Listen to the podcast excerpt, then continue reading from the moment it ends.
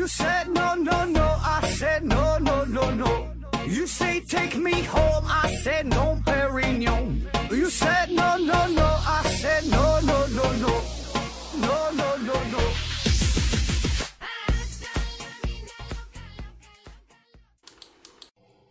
拼命探索，不计后果。欢迎您收听《思考盒子》，继续我们的中古世界奇迹系列。上一期节目我们说了意大利的罗马斗兽场，那今天我们就要从罗马到达比萨，去看看著名的比萨斜塔。我们先大致了解一下，这个比萨斜塔始建于公元一一七三年八月，位于呢意大利托斯卡纳省比萨城北面的奇迹广场上边。它是比萨城大教堂的独立式钟楼，在奇迹广场上有一系列的宗教建筑，主要呢包括大教堂、洗礼堂、墓园，还有这个钟楼，也就是后来我们说的比萨斜塔。它们呢是各自相对独立的结构，又形成了统一的罗马式建筑风格。其中，比萨斜塔高度呢大约是五十八米，塔身的倾斜角度目前呢是三点九九度。那当初比萨人为啥要修建一个歪的这个塔呢？那有人说呀是故意这么设计的，但是呢主流的观点不太认同。毕竟啊从当时的技术水平来看，你想修一个斜的塔那倒是不难，但是呢想故意修一个能够屹立千年而不倒的斜塔，那呢可就是有点难度了。话说呀，一一七三年，著名的建筑师纳诺皮萨诺。他呢接了个大活儿，要在位于比萨城北部的奇迹广场上边主持修建一组宗教建筑。那在这其中就包括一座钟楼。刚开始的时候啊，想的还挺美，这个钟楼预计要建一百米高。但是在动工后的不久，就发现这个钟楼盖的怎么有点歪呢？这钟楼啊，这才建了三层啊，就明显能看出来往一边偏。当时分析这个原因呢，可能是由于地基不太均匀，或者呀是这个土层可能太松软了，所以呢导致了钟楼的倾斜。那就先暂停一会儿再说吧。那毕竟直接拆了吧，怪可惜了的。好不容易找风水大师选的地方，这个地基呢也打完了，前期的投入啊也不少。然后呢观察了一阵，一看，哎，感觉还行，也没倒，那就继续整吧。接着呢，又往上盖，这一盖呢，又是五十多年。这时候呢，就到了一二三一年，建造者就发现呐，这个塔歪的有点越来越明显，越来越厉害了。那保证的了，你盖的这个楼它越高，那歪的保证明显呐。当时呢，就想采取各种措施来修正这个倾斜的角度。那具体的做法就是啊，刻意的将钟楼上层的这个建筑呢，搭建成向反方向倾斜。那么这样呢，就可以弥补已经发生的重心的偏离。但是另一个问题呢，马上就出现了。虽然这样可以使得它的重心发生改变，让这个塔身呐相对稳定一些，但是呢，你这个塔呀，它就不再是一个直线的了，而是一个凹形的，就是有点像这个字母 C 的感觉。所以到了一二七八年，进展到第七层的时候，工程呢就再次暂停了。人们呢，经过测量发现，此时啊，这个斜塔呢是向南倾斜大约零点六度。那您可能感觉这零点六度也不算什么大事儿吧？但是啊，你要知道啊，在这之前，这个塔呀本来是向北倾斜的，那这回整成是向南倾斜了。所以呢，这个时候这这帮建筑师的内心呐，一定是有一千头的羊驼奔腾而过的，有点矫枉过正了。那总不能你再往这个对面再这么添砖加料，再纠正这个倾斜吧？那最后这个塔那不得成 S 型了吗？甲方一急眼，再不给你钱了咋整？于是呢，就又停了一阵儿，看看再说吧。那中间呢，就又停了很长一段时间，也没啥好办法，只能是观察等待了。那慢慢的人们发现，虽然这个塔有点歪，但是它坚决不倒啊。那咱就继续盖吧。一三六零年，在停滞了差不多一个世纪之后，这个钟楼就又重新开工了，向着最后的收官工作冲刺，也做了一些呢非常重要的修正。这个楼顶的设计啊，也与原来呢不同了。那目的呢，就是为了减轻塔身的重量，并且呢能够平衡自身的倾斜。终于呢是在一三七二年，五十八米高的这个八层的钟楼，呃，顶层完工了，并且呢，在这个钟楼上啊，一共呢是放置了七口钟。呃，满打满算，从这个一一七三年到一三七二年，这差不多呢就是二百年的时间了。塔楼呢修修停停，这回呢这个塔呀总算是建好了。但是尽管已经完工了，这个塔身呢依然是明显的倾斜的。这个全比萨城的人们也都是一直呢都惴惴不安。本打算呢建个钟楼可以报时，这是好事儿啊。可万万没想到啊，这回可好，建了一个不定时的炸弹。也不知道它啥时候会倒啊！而且更奇葩的是，作为一个钟楼，这个比萨斜塔呀，这上边的钟从来就没响过，就怕万一你这么一撞这个钟啊，再把这钟楼再给震倒了，那事儿那不就大了吗？所以呢，作为一个钟楼来说，这个比萨斜塔多少呢是有点小尴尬。以上呢，基本就是关于比萨斜塔的一个建造的大致的过程。但是呢，比这个建造过程更加富有戏剧性、更加曲折离奇的是，就是它这个修复工作。建塔二百载，修塔八百年。从它开始建造的那一天起，对于它的修复工作、纠正这个倾斜角度的问题，这个事儿哈就从来没停止过。整个意大利乃至全世界的人民都为这个斜塔操碎了心。现在我们分析比萨斜塔倾斜的主要原因，并不是建造本身的问题，主要呢还是由于它选址的缘故。我估计啊，当时他们可能是找了一个假的风水大师。比萨斜塔的地基下面这个土层是各种软质粉土的沉积物和非常软的粘土相间形成的，而在深约一米的地方就是地下水层了。这是古代海岸的边缘。那我们现在看它的这个位置，距离海边呢也就有十公里左右，因此这个土质在建造的时候呢就已经是沙化并且是下沉的了，所以呢在这里啊并不适合建造一个如此巨大的建筑物。人们早期的纠偏工作主要呢还是集中在钟楼本身，也就是前文提到的，在这个建造的过程中，通过减轻整体的重量，通过呢刻意在对侧加重。以保持平稳，但是呢，总体的效果并不理想。到了十九世纪初，人们通过测量就发现，此时的比萨斜塔它的倾斜角度已经呢达到了五度。人们呢需要做点什么了。于是乎，在一八三八年，有一位设计师就想要对比萨斜塔进行系统的研究，并希望能通过自己的努力，继续让这个比萨斜塔屹立不倒。于是呢，他在比萨斜塔地基周围就进行了挖掘工作，就想要探究一下这里的地质形态到底是啥样的。万万没想到啊，因为开凿的这个信道低于地下的水位，所以呢，就使得南侧发生了地下水涌入的现象。所以这时候，这个中塔就发生了大幅度的倾斜。嗯，很快，瞬间呢就加重了零点五度。那么这时候的倾斜的角度就达到了大约五点四度左右。这一行为就使得斜塔失去了原有的平衡，甚至啊地基呢都开始开裂。那最严重的呢就是发生了地下水涌入的现象。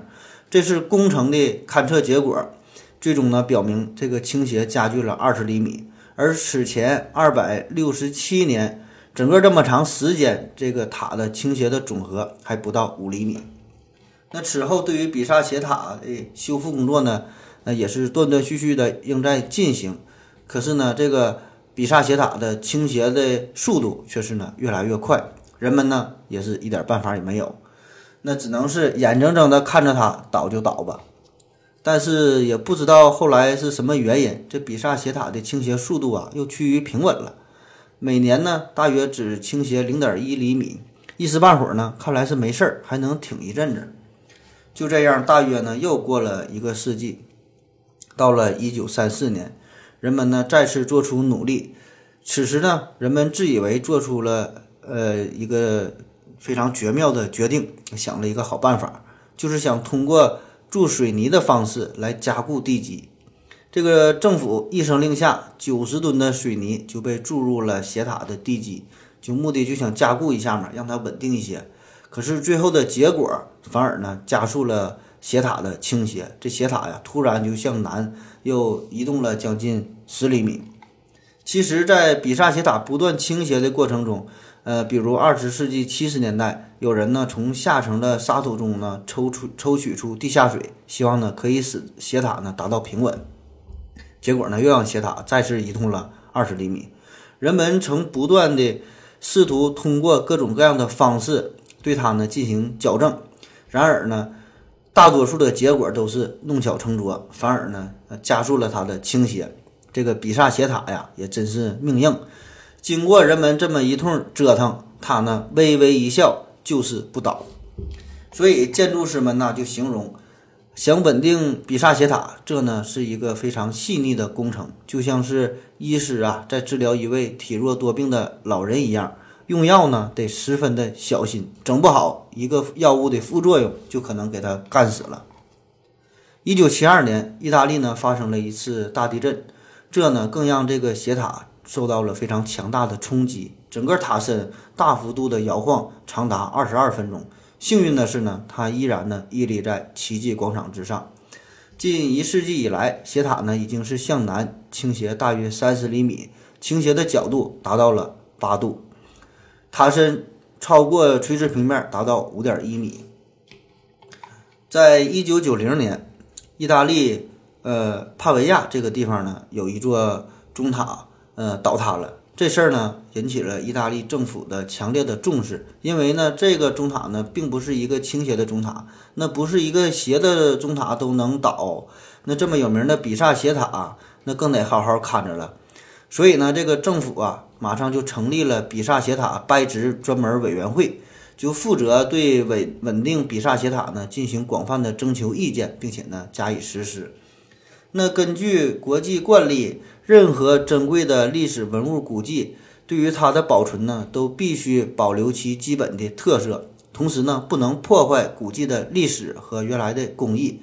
这呢，也就是意味着，对于这个斜塔的任何侵入性的手段，所有的操作，哪怕是保护的措施，那么呢，都不能对斜塔本身造成影响。那就算是有有轻微的一些改变，也要把这个影响度啊降到最低。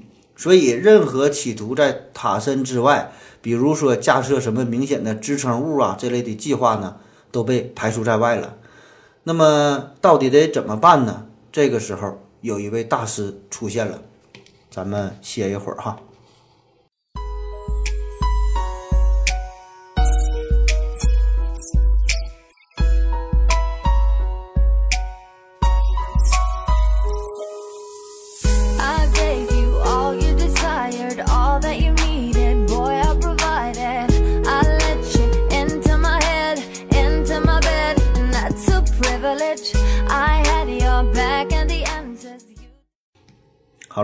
喝了口水回来，我们继续聊。那到底请的这位大师是谁呢？他的名字叫做约翰·比兰，毕业于剑桥大学，后来呢在帝国理工学院任职。在后来的比萨斜塔的扶正项目过程中，他呢做出了非常重要的贡献。咱们先看看比兰他的分析过程。他说呢，比萨斜塔是因为地基不稳定，才变成了今天的这个样子。这呢倒不是什么惊世骇俗的答案，因为呢人们早就想到了这个问题。但凡是学过建筑有关专业，甚至说呀是有点科学常识的朋友，我们呢都很容易理解这个问题。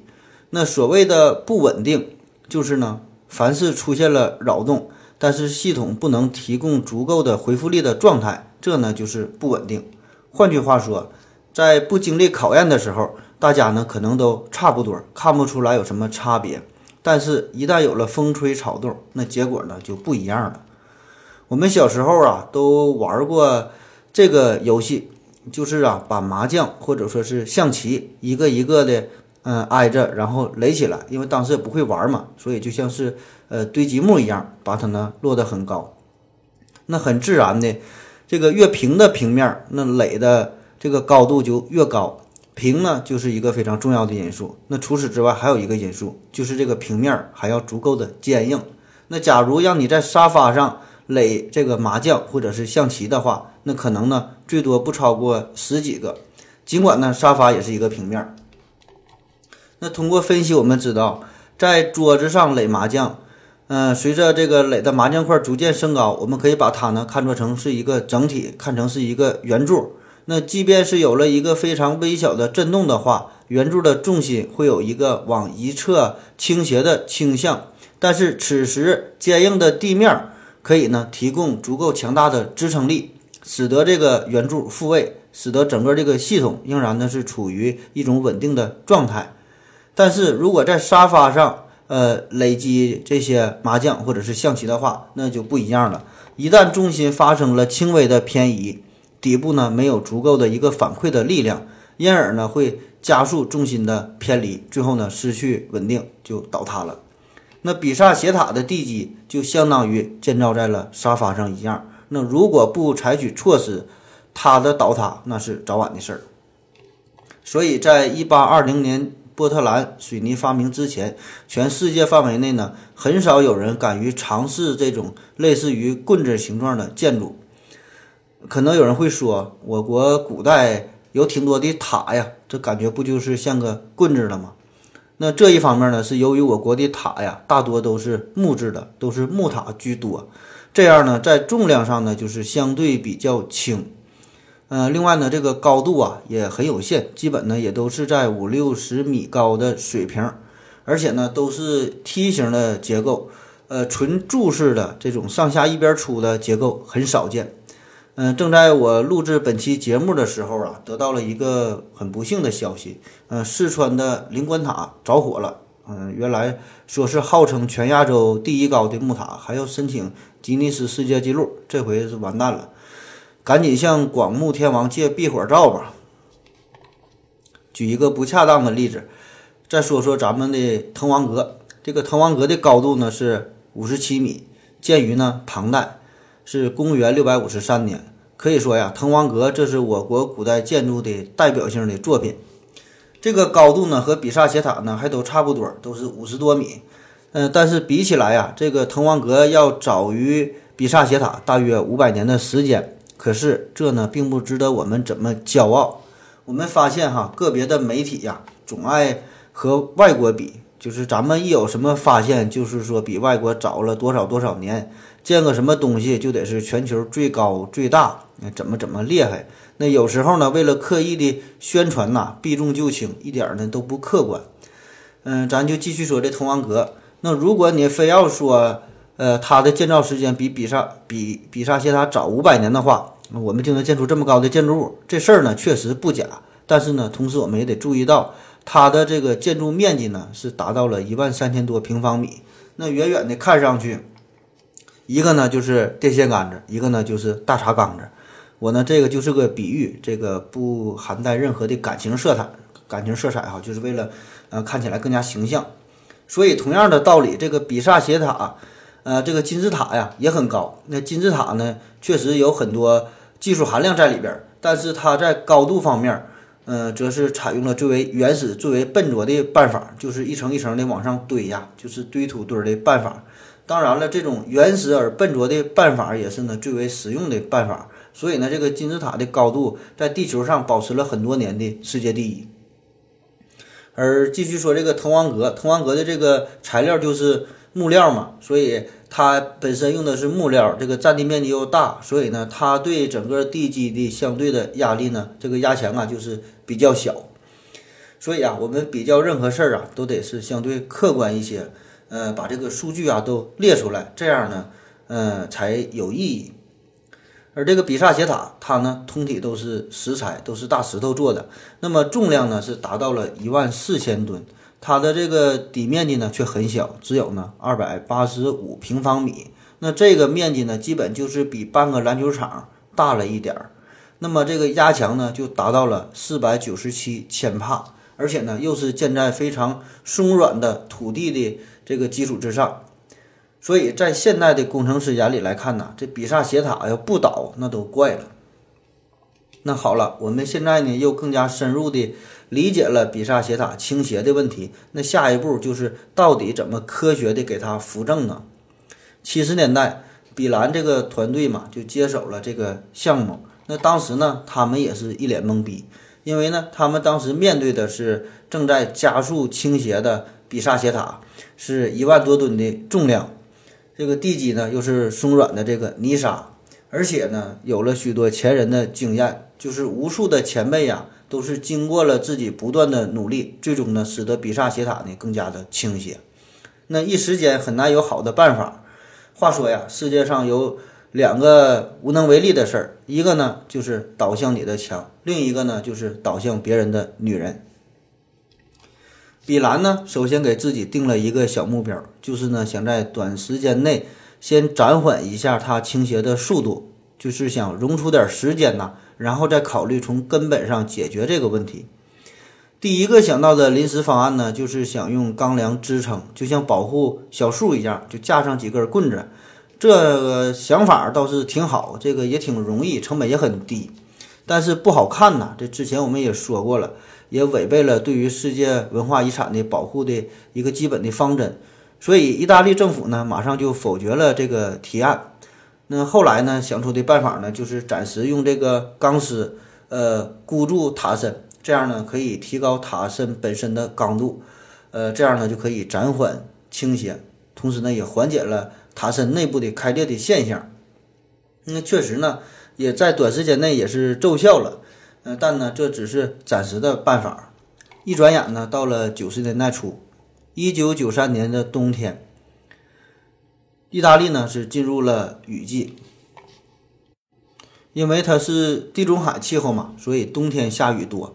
而这一年的雨呀，格外的大，连续的暴雨使得塔的倾斜达到了历史的巅峰，塔顶的总体偏移呢达到了五米多。那看样子啊，是不能跨世纪了。比兰看着大雨，突然呢心生一计，打算呢在塔的北侧，也就是倾斜方向的另一侧压上重物，这呢不就能让它平衡了吗？马上他就搬来了六百多吨的石块，堆积在了斜塔的北侧。嗯，果然大力出奇迹，这个塔的倾斜呀居然停止了。比兰呢也是暂时的缓了一口气儿，但新的问题马上又来了。你这些大石头什么时候拿走呢？你放在这地方，它也不好看呢。六百多吨的石头，你总不能活生生的在比萨斜塔旁边再编个景点出来吧？嗯，叫飞来石，那你黄山也不能干呢。那总得有拿走的那一天吧？那如果时间一长，六百多吨的压重突然一撤离，这比萨斜塔会不会嗖的一下突然倒塌呢？这事儿大家也都没有经验。也没有计算机模型呢，可以进行预演一下，所以呀，得赶紧想下一步得怎么办了。一九九四年，比兰团队经过了深思熟虑之后，又推出了一个全新的方案，想用十根毛杆连接北侧的地基，深入地下，就来代替呃六百吨的这个大石块的压重。其实本质上呢都差不多，一个呢是从上面往下压。一个呢，就相当于用钉子钉在了土里。那很显然呐，这个办法很不错呀。这想法，无论是从美学的角度，还是从经济学的角度来说，这个办法都挺好。大家呢也都一致同意了，并且呢迅速的开工了。然后呢，就像许多想要修复斜塔的前辈一样，灾难再次发生了，而且要比以往的任何一次都要严重。这呢，堪称是比萨斜塔历史上的黑色九月。因为呢，这是在一九九四年的九月发生的。当时啊，工程师们是计划着要把十根四十米长的大钉子钉入地下，但是比萨地区啊，这个地下水位相对比较浅，水道又比较多，这就很麻烦了。没挖多深就往往外冒水。那为了控制这些地下水，施工的团队呢就做出了一个大胆的决定，用液氮进行了冷冻。这个水变成了冰，变成了固体，那就相对好处理了。其实呢，这个液氮的冷冻技术在岩石工程中啊，很早就被发明了，但是呢，没被广泛的应用。比兰团队呢，自以为是找到了决胜的法宝，就合计我们怎么这么出名呢？都想给自己点个赞了。很快的，这个液氮就将斜塔的整个地基全部就给冰冻起来了，地下水的问题也终于。解决了，那就准备钉钉子吧。这十根大钉子也准备好了，但是万万没想到啊，人们忽略了一个十分简单却又十分重要的问题：水结成冰，体积会膨胀。马上这个地基就发生了非常严重的变形，整个这个地面都拱了起来，在塔的地基和土体之间形成了缝隙，整座斜塔迅速的发生了下沉，同时呢，倾斜的角度也急剧的变大，甚至塔的内部也开始断裂。当时呢，已经没有人关心如何安装锚杆的问题了，恨不得呀，马上找来超人，赶紧的帮扶一把。那。临时解决的办法还是老办法，立即呢运来了三百吨的石块，压在了塔的北侧。这样一来呢，总重量呢就达到了九百吨，这呢算是暂时又缓了一阵儿。比兰呢也算是躲过了一劫。那要是这个斜塔真倒了，这个比兰呐，保证比现在更有名了。当然了，这是以另外一种方式出名了。那随后的两年。斜塔拜支委员会也是经过了两次的解散和重组，期间呢又不断的讨论呐，提出各种方案呐，又否定啊，又提出啊，再否定啊。那事实上呢，在此之前，意大利的这个政府啊也是已经开始嗯公开的向全世界征集想扶正斜塔的方案，但是呢，呃没有一个正经的。那在这段期间，比萨斜塔呢也是一直处于一种完全封闭的状态，一直呢也未对游人呢进行开放。比萨斜塔在建筑的过程中出现了倾斜，原来呢是一个建筑上的败笔，那却是因祸得福，成为世界建筑的奇观。然后呢，伽利略的自由落体实验呢，更让它是飞升世界。这个飞呀是非常的飞，下面加一个虫字的虫，就表示它出名的意思。然后呢，成为了世界著名的旅游观光胜地，每天呢吸引着成千上万名的游客，因而呢，它也是比萨市的重要的经济支柱。那你一天不开放，光这个门票钱，我估计啊，那都得是几万欧的损失。而这个九百吨的巨石压在斜塔旁边，那就像是压在了比兰的胸口一样，让他呢甚至有点透不过气来了。而此时的意大利政府。也渐渐地开始怀疑比兰了。这家表面上是个建筑师，背地里是不是还有跟这个采石采石场有业务往来呀？他是不是卖石头的呀？一下卖了九百吨。那正当这个比兰一筹莫展的时候，经常在鸡汤文中出现的桥段，戏剧般的发生在了比兰身上。一个意大利九岁的小孩的一幅画作，激发了他的灵感。反正这事儿不管是真是假，比兰马上就要得救了。那么大家都非常喜欢这类，呃，有点像戏剧性的这个故事。那我们就当真的听吧。到底比兰是怎么做的呢？咱们再歇一会儿。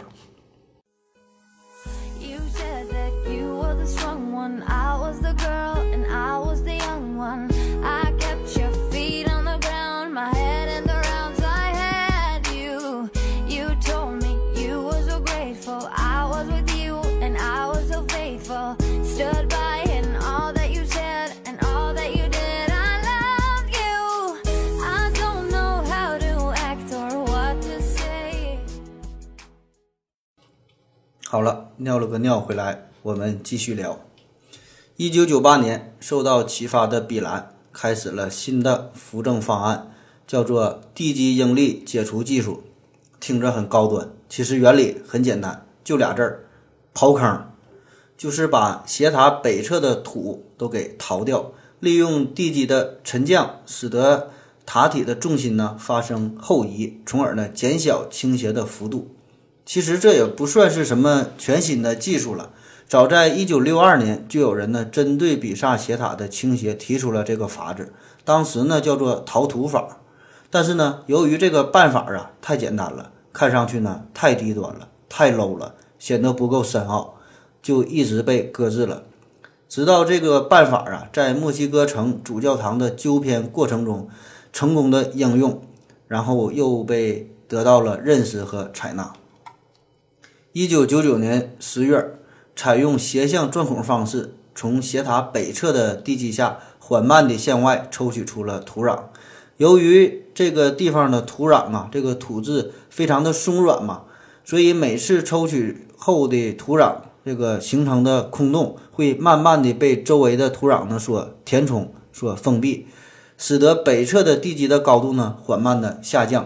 所以这个斜塔的重心呢，在重力的作用之下，呃，就逐渐的向北移动。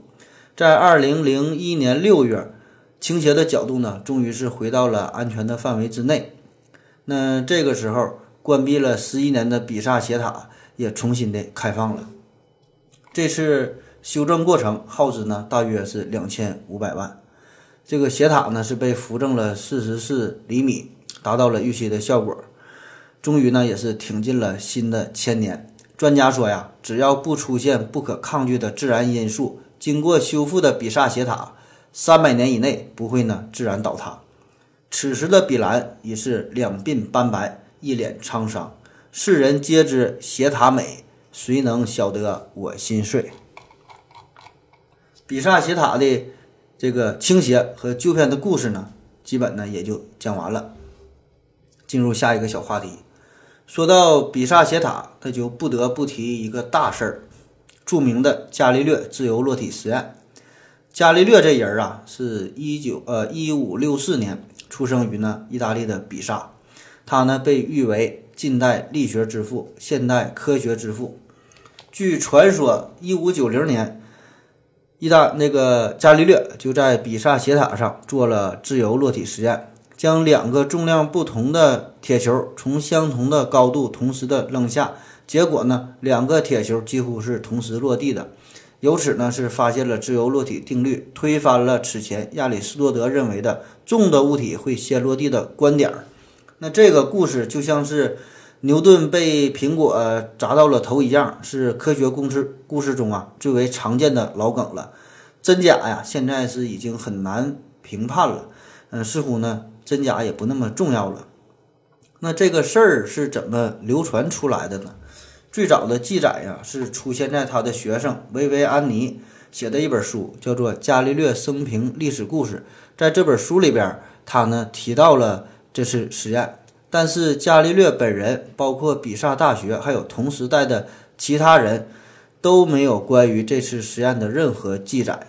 那对于伽利略的这个实验的真实性，历史上呢一直也是存在着支持和反对两种的不同的看法。也有记载表明啊，在一六一二年，另外一个人呢在比萨斜塔上做过类似的实验，但是呢，他是为了反驳伽利略而做的实验。可能是因为伽利略更有名呗，这个故事后来呢就安在了他的身上。那我对这个故事的理解，第一呢，就是即使这个故事是是假的，我觉得呀，它编的也很完美。因为呀，你想从那么高的高塔上往下扔东西，其实并不容易。因为这个一般的多数的建筑啊，这种塔式的建筑都是锥形的结构嘛。那么你站在高塔上往下扔，就很可能受到塔本身的影响，甚至呢会砸在塔的基底部。那么这个斜塔的好处就是你可以站在倾斜的一边啊，这个铁球不就落在地上了吗？所以这个故事编的呢还挺完美。第二呢，就是这个比萨斜塔的出名也要感谢伽利略，也要呢感谢伽利略的学生。我们看哈，现在呀，但凡是出名的景点、出名的建筑。除了它本身的建筑工艺在艺术层面上有很高的价值之外，必然呢多多少少的都与一些历史故事、历史事件有关。而且呢，越是有名人参与，那么呢就越容易出名，这个名气就越大。我想大家去呃某地旅游，不管是国外的还是国内的，看了什么什么塔呀，看了某某桥啊，其实看了之后啊，感觉也就不过如此。这个塔也不怎么高啊，这个桥啊也不怎么大呀，这个庙啊也就是这么回事儿吧，也看不出来什么好的地方。但是如果你要是看看具体的介绍，或者是听听导游的解说，然后呢，你可能就会理解了人家为啥会出名。东西好坏放一边咱不说，重要的呢这里边有历史典故。而这个比萨斜塔，那就是这几样都占全了。本身呢，它有着呃将近千年的悠久的历史。建筑风格呢也是堪称经典，而且呢还是个歪的塔，而且呢还有这个还与这个伽利略呀扯上了关系，那他想不火都不行。嗯，再说最后一个小话题吧，关于旅游的事儿。如果真的要是想去比萨斜塔这个地方旅游的话，呃，其实呢这个整个旅游这个行程啊，这地方倒是不大，就在奇迹广场上。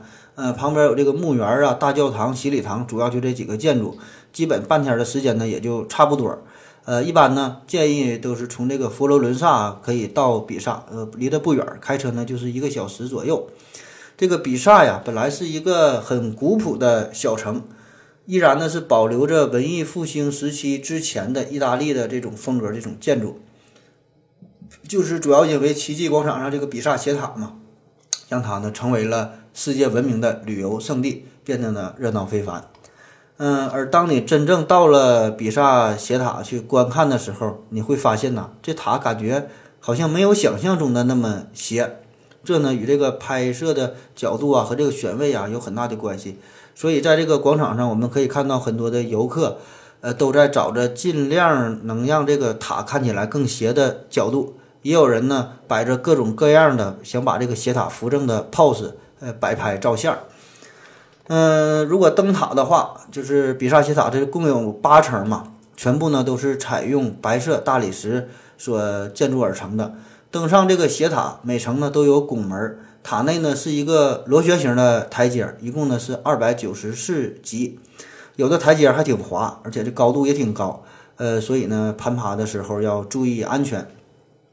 然后登顶持票者需要呢提前在一个指定的地点呢集合，然后工作人员会用大约五分钟的时间简单的介绍一下斜塔的历史，那保证是没有没有我讲的这么好了。然后呢才能由这个专业的带队人员呢就领给你领上塔，一批呢一般是十五个人，在塔上停留的时间呢一般不会超过三十分钟就给你撵下来了。那如果真正站在这个塔顶的话呢，这个视野还是很好的，非常的开阔呀，可以看到整个比萨城的全景。